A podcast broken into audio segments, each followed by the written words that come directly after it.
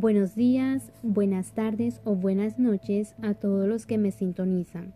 El día de hoy llevaré a cabo la locución de un tema de mucha importancia para todos los estudiosos del derecho. Mi nombre es Carol Mariana Ortiz Torres, estudiante de la Universidad Nacional Autónoma de Honduras en el Valle de Sula, una ABS cursando actualmente la asignatura de Derecho Administrativo 2, impartida por la abogada Carmen Lilian Orellana. El tema a tratar el día de hoy es los actos de la administración pública en Honduras, el cual desarrollaré primeramente hablando sobre el concepto de lo que es un acto administrativo, seguido de las formas que adoptarán estos actos, su clasificación y características y por último los requisitos que deben cumplir. Se preguntarán ¿qué es un acto administrativo? Acto administrativo es toda declaración de voluntad administrativa. Es la decisión, declaración que emite tanto un ente como un órgano de la administración pública con la finalidad de que produzca efectos jurídicos sobre los intereses, derechos y obligaciones de los administrados dentro de una situación concreta. Por ejemplo, que un ciudadano denominado administrado recurra a una entidad de la administración pública, como ser una municipalidad, para solicitar un derecho en este caso para que le emitan una licencia de funcionamiento. La municipalidad será el ente encargado de emitir la decisión a este pedido, el cual podrá ser aceptado o denegado. En caso de que se deniegue el pedido del administrado, éste podrá ejecutar recursos impugnatorios contra la decisión emitida. No debemos olvidar que los actos administrativos no son la única forma de manifestarse que tiene la administración pública, pero sí son los únicos actos atacables ante la jurisdicción revisora de las manifestaciones de voluntad unilateral de la administración pública. Los actos emitidos por los órganos de la administración pública adoptarán la forma de decretos, acuerdos, resoluciones o providencias. Los decretos son actos administrativos de contenido generalmente reglamentario, producto de la decisión de una autoridad en una materia de su competencia. Los acuerdos son las decisiones de carácter particular que se toman fuera de los procedimientos en que los particulares intervengan como parte interesada. Un ejemplo sería un acuerdo de nombramiento de un servidor público. Un dato muy importante y que no debemos olvidar acerca de los decretos y acuerdos es que ambos deben de cumplir con un requisito obligatorio para que puedan ser válidos y este requisito es ser publicados en el diario oficial La Gaceta. Ahora bien, las resoluciones son aquellas decisiones que se tomen para darle fin al procedimiento administrativo y las providencias son aquellas que se emitirán para darle continuidad al procedimiento administrativo.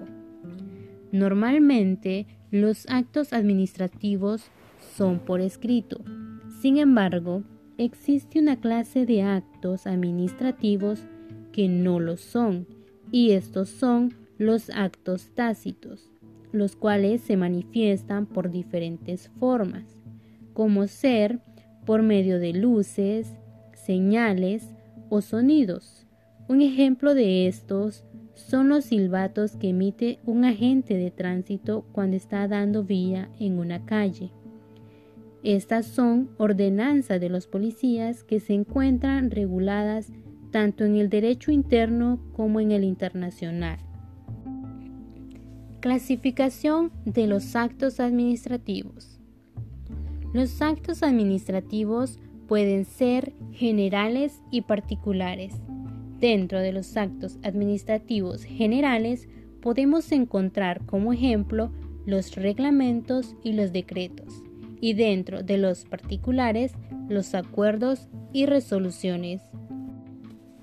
Tanto los actos administrativos generales como los actos administrativos particulares cuentan con una serie de características. Características de los actos administrativos generales. Número 1. Son aquellos que interesan a una pluralidad de sujetos de derecho, pudiendo ser dirigidos a un número determinado o indeterminado de personas. Número 2. Adquieren eficacia a partir de su publicación en el diario oficial La Gaceta. Número 3. Un reglamento tiene vigencia indeterminada en el tiempo, pues en estos no vamos a encontrar un artículo que haga referencia a que tendrá una vigencia de determinados años, por lo que no sabemos por cuánto tiempo estará vigente. Número 4. La administración pública puede extinguirlo en sede administrativa en cualquier momento. Características de los actos particulares. Número 1. Sus efectos jurídicos van dirigidos a un número determinado de personas. Número 2. Adquieren eficacia para el administrado a partir de su notificación. Número 3. Su vigencia se agota en el caso concreto a que se aplica. Por ejemplo, una resolución donde se concede una licencia ambiental que tendrá vigencia de dos años.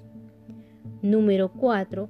Para lograr la extinción de un acto administrativo individual, la administración pública debe recurrir a la vía judicial.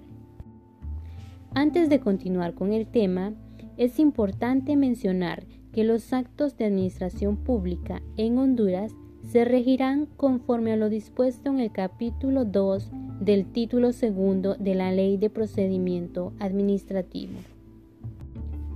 Ahora hablaremos sobre los requisitos que deben cumplir los actos de la administración pública.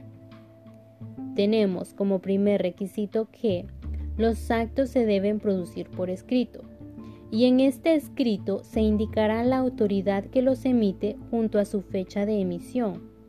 Sin embargo, se permitirá realizar de una forma distinta en aquellos casos en los que la ley las circunstancias o la naturaleza del acto lo exijan o permitan. Número 2. Los actos deberán ser dictados por el órgano competente, es decir, por aquel órgano que la ley determine que le corresponde realizar determinado acto. Y este órgano, a su vez, deberá respetar los procedimientos previstos en el ordenamiento jurídico. Número 3. El objeto, es decir, el contenido de los actos, debe ser lícito, cierto y físicamente posible. Número 4. Los actos deberán sustentarse en los hechos y antecedentes que les sirvan de causa y en el derecho aplicable. Esto quiere decir que debe reposar sobre una justificación que lo fundamente. Número 5. La motivación de los actos es obligatoria, expresándose sucintamente lo dispuesto en el requisito 4, es decir, que el órgano que adopta una decisión tiene la obligación de incluir en ella una exposición sucinta de los hechos y fundamentos en los que se basa.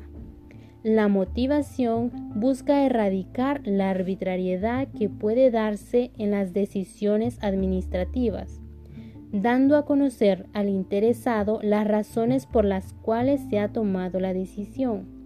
Sin embargo, la motivación no será obligatoria en los casos que sean manifestación de opiniones o de conocimiento técnico. Número 6.